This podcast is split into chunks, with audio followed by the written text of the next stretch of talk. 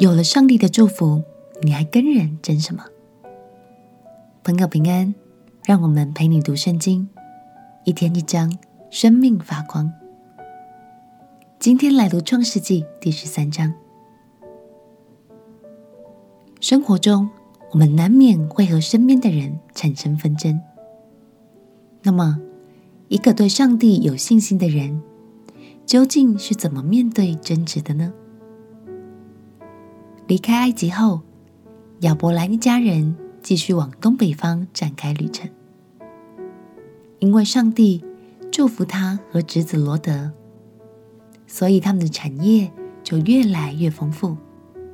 牛羊人口都很多的情况下，最后连扎营的地方都快容不下了，粮草也快不够吃了。于是家族里的人们。开始起了一些争执。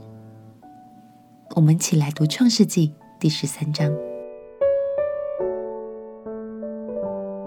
创世纪》第十三章，亚伯兰带着他的妻子与罗德，并一切所有的，都从埃及上南地去。亚伯兰的金银牲畜极多，他从南地渐渐往伯特利去，到了伯特利和爱的中间。就是从前支搭帐篷的地方，也是他起先筑坛的地方。他又在那里求告耶和华的名。与亚伯兰同行的罗得也有牛群、羊群、帐篷，那地容不下他们，因为他们的财物甚多，使他们不能同居。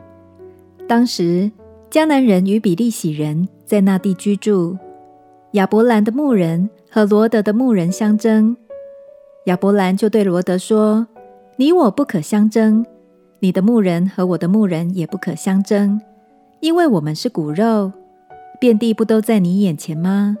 请你离开我，你向左，我就向右；你向右，我就向左。”罗德举目看见约旦河的全平原，直到索尔，都是滋润的。那地在耶和华为灭所多玛、蛾摩拉以先，如同耶和华的园子。也像埃及地，于是罗得选择约旦河的全平原往东迁移，他们就彼此分离了。亚伯兰住在迦南地，罗得住在平原的城邑，渐渐挪移帐篷，直到所多玛。所多玛人在耶和华面前罪大恶极。罗得离别亚伯兰以后，耶和华对亚伯兰说：“从你所在的地方，你举目向东西南北观看。”凡你所看见的一切地，我都要赐给你和你的后裔，直到永远。我也要使你的后裔如同地上的尘沙那样多。人若能数算地上的尘沙，才能数算你的后裔。你起来，纵横走遍这地，因为我必把这地赐给你。亚伯兰就搬了帐篷，来到希伯仑曼利的橡树那里居住，在那里。为耶和华筑了一座坛。感谢神，有了他的祝福，我们还需要跟别人争什么呢？亚伯兰甚至大方的让罗德先选择自己喜欢的地，因为他真心相信神给他的祝福比这些更重要，也更丰富。